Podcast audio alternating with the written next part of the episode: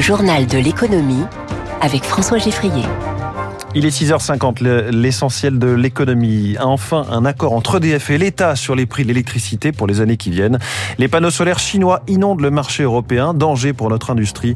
Et puis les PME commencent à souffrir du ralentissement économique, la trésorerie s'en ressent. Un accord d'ici quelques heures, promettait hier Bruno Le Maire, énigmatique, comme s'il s'apprêtait à ouvrir ses cadeaux de Noël. EDF et l'État sont d'accord sur l'essentiel au sujet des futurs tarifs de l'électricité en France. Une réunion ce matin devrait arbitrer les derniers points en suspens. Éric Mauban, on connaît déjà l'essentiel, le niveau des prix pour les années à venir. Oui, 70 euros le mégawattheure, c'est le prix moyen qui devrait être fixé dans le cadre de la nouvelle régulation qui sera mise en place après 2025. Ce dispositif remplacera l'AREN, l'accès régulé à l'électricité nucléaire électrique, qui présentait de nombreux inconvénients et pénalisait lourdement EDF. 70 euros le mégawattheure, c'est un prix moyen qui a l'avantage de correspondre au coût de production d'EDF et de satisfaire aux exigences de la Commission européenne avec la mise en place d'un plafond qui serait fixé à 110 euros euros le mégawattheure. Au-delà de ce seuil, eh bien, l'État ponctionnera 90% des revenus d'EDF liés à la vente d'électricité nucléaire. Cela permettra de trouver un point d'équilibre entre le pouvoir d'achat des ménages, la compétitivité des entreprises les plus consommatrices d'électricité et puis les intérêts financiers d'EDF qui doit débourser 25 milliards d'euros par an d'investissement pour euh, renouveler son outil de production et satisfaire aux exigences européennes. Mauban en direct, l'électricité dont le mix va être toujours plus diversifié notamment via le photovoltaïque, mais on craint de revivre le scénario d'il y a dix ans quand les fabricants français et européens avaient été mis à terre par le déferlement des panneaux solaires chinois. Éric Cuoche, la Chine a trop produit l'an dernier et c'est l'Europe qui risque d'en pâtir. 200 millions de panneaux solaires chinois dorment dans des entrepôts en Europe, l'équivalent de deux fois la demande européenne. Les États-Unis, en guerre commerciale avec la Chine, les ont exclus de leur territoire et les Indiens aussi.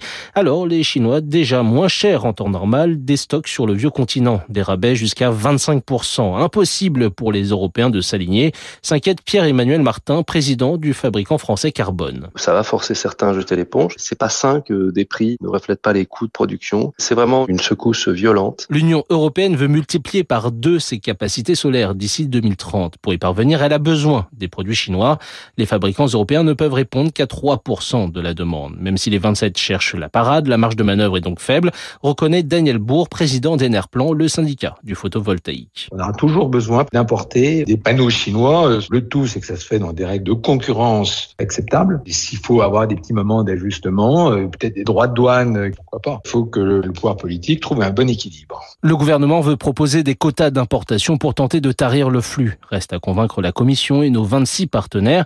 Selon l'ESMC, principal syndicat européen du secteur, sans réponse, c'est toute l'industrie européenne du photovoltaïque qui risque de disparaître. À propos d'énergie, le baril de pétrole a regrimpé hier, l'OPEP ayant déclaré vouloir dissiper les sentiments négatifs exagérés, dit-il, sur la demande. Le baril de Brent est ce matin à 82,75 Pour en savoir plus sur le fonctionnement des marchés du pétrole, vous pouvez réécouter la chronique de Natacha Valla à ce sujet c'était à 6h20, à retrouver en podcast les classiques de l'économie. Les marchés financiers, le Dow Jones a gagné 0,16% hier, le Nasdaq a reculé de 0,22%, le CAC 40 a pris un demi-point, un demi-point plutôt à 7087 points. Dans un contexte de ralentissement économique, les PME, les TPE aussi commencent à souffrir, la trésorerie en particulier. Nous détaille Philippe Mutrici, directeur des études de BPI France, qui publie ce matin son baromètre avec Greg Zecode on a un rythme de croissance de l'économie française qui a ralenti. Hein, D'après l'INSEE la Banque de France, on est maintenant sur un rythme trimestriel de 0,1%, alors qu'on était à 0,5 jusqu'à l'été euh, dernier. Et donc, ce qui se passe pour les entreprises, c'est un peu la même chose que pour les ménages. Hein. C'est-à-dire que les ménages avaient ajusté la consommation, l'investissement immobilier. Et bien donc là, les entreprises corrigent également les niveaux de trésorerie et leurs propres euh, intentions d'investissement d'ailleurs. Les indicateurs de trésorerie étaient peut-être anormalement élevés par rapport euh, l'activité réelle. Et donc là, on va retrouver une situation un peu plus normale. Mais même si on passe légèrement sous les moyennes de long terme depuis que ce baromètre existe, euh, on n'est pas non plus dans des zones euh, extrêmement euh, dangereuses et pour lesquelles il faudrait s'inquiéter outre mesure. La suite de la matinale de Radio Classique, c'est jusqu'à 9h et c'est avec David Abicard.